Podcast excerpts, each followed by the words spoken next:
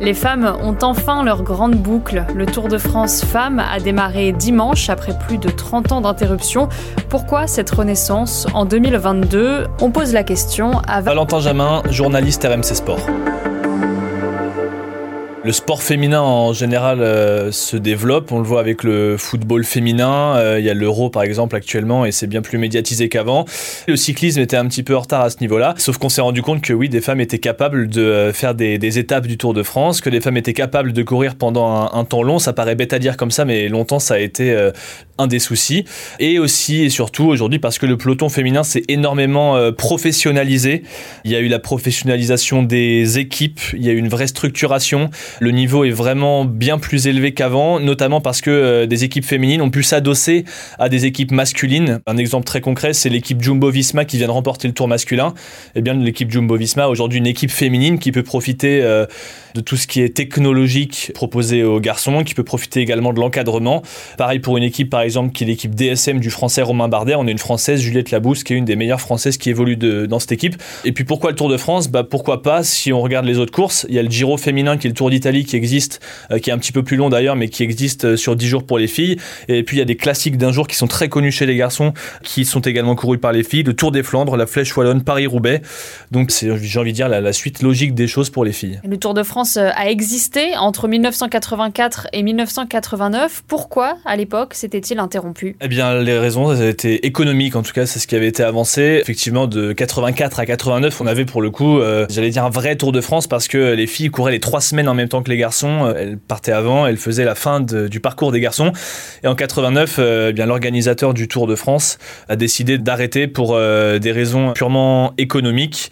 Derrière, il y a eu quelques tours officieux entre guillemets qui ont été créés, pas par cet organisateur-là. C'était un petit peu moins médiatisé et au final, ça a pas pris. donc on a bâché, on a annulé. Donc à la base, c'était vraiment économique et aussi lié au fait que dans la société et des fois aujourd'hui, on voit des déclarations qui ressortent, voir des filles en fait faire du vélo euh, on disait que c'était pas gracieux, euh, que les filles c'était bien quand ça faisait de la danse, mais que le cyclisme non quoi. Donc il y avait aussi euh, la société qui n'était pas prête a priori. Le Tour de France Femmes, il dure une semaine contre trois pour les hommes. Pourquoi? L'argument qui a été avancé notamment par Marion Rousse, qui est la directrice du Tour, c'est que trois semaines ce serait trop long dans le sens où ce serait empêcher les autres courses prévues juste après de se dérouler. Pour être clair, là par exemple, ça va durer une semaine et derrière il y aura d'autres courses qui seront prévues pour le peloton féminin. Et si jamais le Tour de France dure trois semaines, eh ben, ces courses devront sauter et voilà, c'est compliqué euh, pour les organisateurs. Mais c'est vrai que beaucoup disent que ça aurait été bien que ça dure trois semaines. On a contacté euh, RMC Sport d'anciennes cyclistes qui disent nous on le faisait et je pense qu'aujourd'hui des femmes sont capables de, évidemment de, courir trois semaines psychologiquement, physiquement. Mais pour l'instant, c'est la raison qui est avancée. Donc 8 euh, étapes pour les filles, 21 pour les garçons. Les distances des étapes sont un petit peu moins longues chez les filles. je crois que c'est 130 km de moyenne contre 160 pour les garçons. Il y avait 144 coureuses au départ, 176 chez les garçons. Sinon, on estime qu'il y a 250 000 euros de primes qui sont réservés pour les filles, dont 50 000 pour la coureuse qui va s'imposer euh, au classement général, alors que pour les gars, on était sur 2 300 000 euros de primes en tout et 500 000 pour le vainqueur. Donc il y a encore pas mal de différences. Mais en revanche, ce qui est aussi bien, c'est qu'il y a la même caravane publicitaire qui est un petit peu aussi la star de ce tour, les mêmes maillots, les mêmes récompenses de super combatifs par jour, donc c'est bien aussi. Merci d'avoir écouté cette question info. Toutes vos questions et leurs réponses chaque jour sur l'actualité. Vous pouvez nous retrouver sur toutes les plateformes de streaming. N'hésitez pas à vous abonner. À bientôt.